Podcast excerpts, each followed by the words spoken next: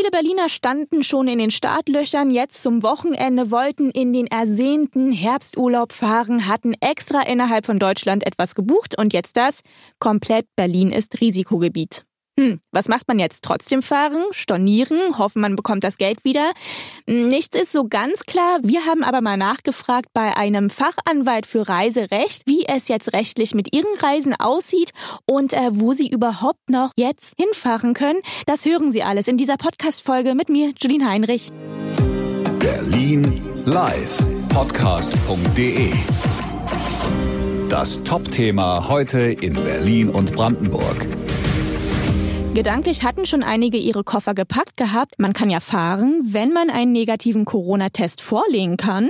Meine Kollegin Steffi Fiedler war heute früh deswegen mal in Mitte und Schöneberg unterwegs und hatte mal geguckt, ob das einige Berliner wirklich machen. Guten Morgen, ich bin Steffi Fiedler. Berlin wurde gestern zum Corona-Risikogebiet erklärt. Heute wollten die ersten Familien in den Urlaub starten, in die Herbstferien. Aber wer zum Beispiel an die Ostsee will, der muss, um dort in der Unterkunft bleiben zu können, einen Corona-Negativtest vorlegen, muss dann aber trotzdem in Quarantäne in der Unterkunft sich dort mit dem Gesundheitsamt in Verbindung setzen und vor Ort einen zweiten Test machen. Und der sollte dann natürlich auch negativ sein. Und dann kann es auch schon losgehen mit dem Urlaub, aber dann ist die Urlaubszeit auch schon fast zu Ende. Trotzdem könnte man denken, Berlins Teststellen brechen heute Vormittag aus allen Nähten, weil einige vielleicht trotzdem wegfahren wollen. Aber hier in Mitte am Ärztehaus in den Ministergärten, wo ich gerade bin, wo das äh, Testergebnis tatsächlich schon in zwei Tagen vorliegt, stehen gerade mal zehn Mann. Und auch in der testenden Hausarztpraxis in Schöneberg, die ich mir heute Morgen angeguckt habe, war heute Morgen kaum Betrieb. Möglicherweise Weise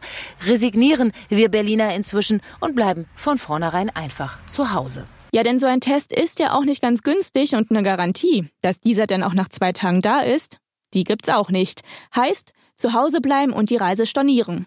Bloß nicht stornieren, sagt Rechtsanwalt für Reiserechte Rosbel Karimi.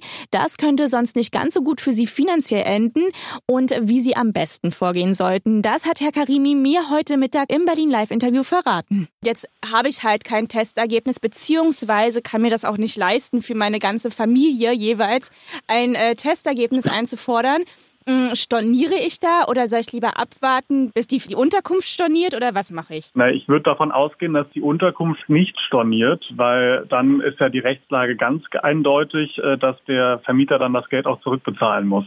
Also in den Fällen, wo aber einfach ein Test in so kurzer Zeit nicht herbeigeschafft werden kann, äh, empfehle ich, äh, den direkten Kontakt mal mit dem Vermieter zu suchen und appelliere dann auch aber wirklich an beide Parteien hier sozusagen auf sich äh, gegenseitig zuzukommen und eine Einigung zu finden, ob man äh, den Urlaub in äh, irgendeiner Art und Weise verschieben kann, ob man das mit einem Gutschein löst, weil die Rechtslage ist nicht ganz eindeutig. Grundsätzlich ist die Voraussetzung, dass man einen Negativtest vorweisen muss, dass dem Mieter verpflichtet, eben einen Test vorzulegen. Kann er das nicht, dann könnte er zwar stornieren, das wiederum kann aber halt auch wieder nicht zulasten des Vermieters gehen. Das heißt, das Risiko trägt ja einmal der Mieter. Allerdings in den Fällen, wo es halt wirklich faktisch unmöglich ist, sich einen Test zu besorgen, dürfte die Last wiederum äh, zumindest äh, nicht einseitig auf dem Mieter liegen, äh, sodass man da gute Aussichten hat, hier im Zweifel auch äh, zu einer positiven Lösung für den Verbraucher ja dann letztendlich zu kommen. Ah, okay. Heißt, stell mir jetzt mal vor, es sind ja wirklich primär Familien mit Kids. Jetzt sagen wir mal, die haben genau. zwei, drei Kinder. Äh, die Kinder müssen sich auch testen lassen. Und wenn ich jetzt meinen Urlaub, äh, ja, sagen wir mal, nächsten Mittwoch antrete,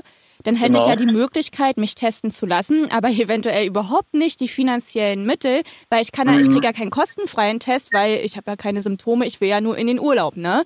Oder äh, dann, dann habe ich halt im schlimmsten Fall Pech, weil ich mir das nicht leisten kann und müsste dann irgendwie mit dem Vermieter eine, einen, einen Kompromiss finden. Das wäre immer die beste Lösung, weil um es wirklich ganz hart zu sagen, wenn der Vermieter stur ist und sagt, nein, er verzichtet hier nicht auf die Stornogebühren und er will das Geld behalten und der Mieter reist nur deswegen nicht an, weil er sich die Tests nicht leisten kann oder nicht leisten will, dann sehe ich rechtlich hier das Risiko eher beim Mieter, sodass ähm, ja, man dann auch im Nachgang keine oder kaum Handhabe hätte, erfolgsversprechend sich das Geld irgendwie wiederzuholen. Es gibt ja den einen oder anderen, der dann sagt, ach, na ja, ich fahre mit Reisepass, da steht ja nur Berlin drauf. so, ne? Also, naja, man kann es ja mal versuchen, aber das dann eher dann doch nicht, ne? Also versuchen, äh, rein tatsächlich kann man das sicherlich tun, aber wie gesagt, also ich würde davon abraten. Ähm, beim Vermieter sind das auch, äh, beim Mieter sind das schon, äh, kann das schon ab 500 Euro losgehen bis hoch zu 2000 Euro, so die Landesverordnung in Schleswig-Holstein. Äh, beim Vermieter kann das auch zum Beispiel im Wiederholungsfalle äh, schnell mal in den äh, fünfstelligen Bereich äh, hochgehen. Und deswegen äh, lohnt sich das einfach äh, wirtschaftlich betrachtet schon nicht, das Risiko einzugehen. Haben Sie noch irgendetwas, was Sie gerne sagen möchten diesbezüglich? Na, mir liegt eigentlich nur noch auf dem Herzen, äh, nochmal klarzustellen, dass Solidarität natürlich keine Einbahnstraße ist und für beide Parteien gilt. Also es ist insgesamt jetzt eine nicht ganz rechtssichere Situation.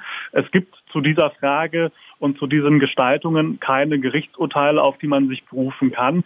Und äh, es gibt äh, sozusagen äh, Argumente pro und gegen Mieter und Vermieter. Und deswegen plädiere ich äh, sehr, sehr stark an beide Parteien, aufeinander zuzugehen. Denn es ist einfach nicht fair, wenn hier nur der Vermieter die Last trägt. Aber es ist genauso wenig fair, wenn hier nur der Mieter die Last trägt sodass eine Lösung, mit der beide irgendwie noch leben können, eigentlich immer vorzugswürdig ist. Am Nachmittag war dann Steffi auch noch in einem Hermsdorfer Reisebüro und hat sich dort mit Mitarbeiterin Maike unterhalten.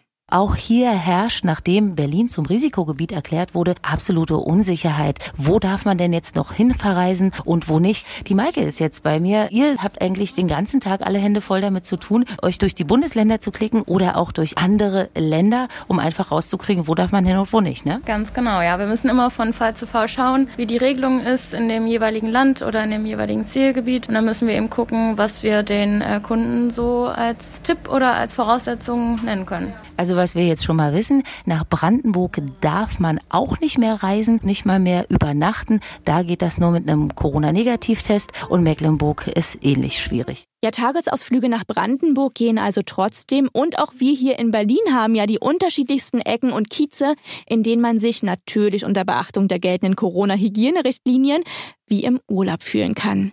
Das war heute unser Top-Thema in Berlin und Brandenburg.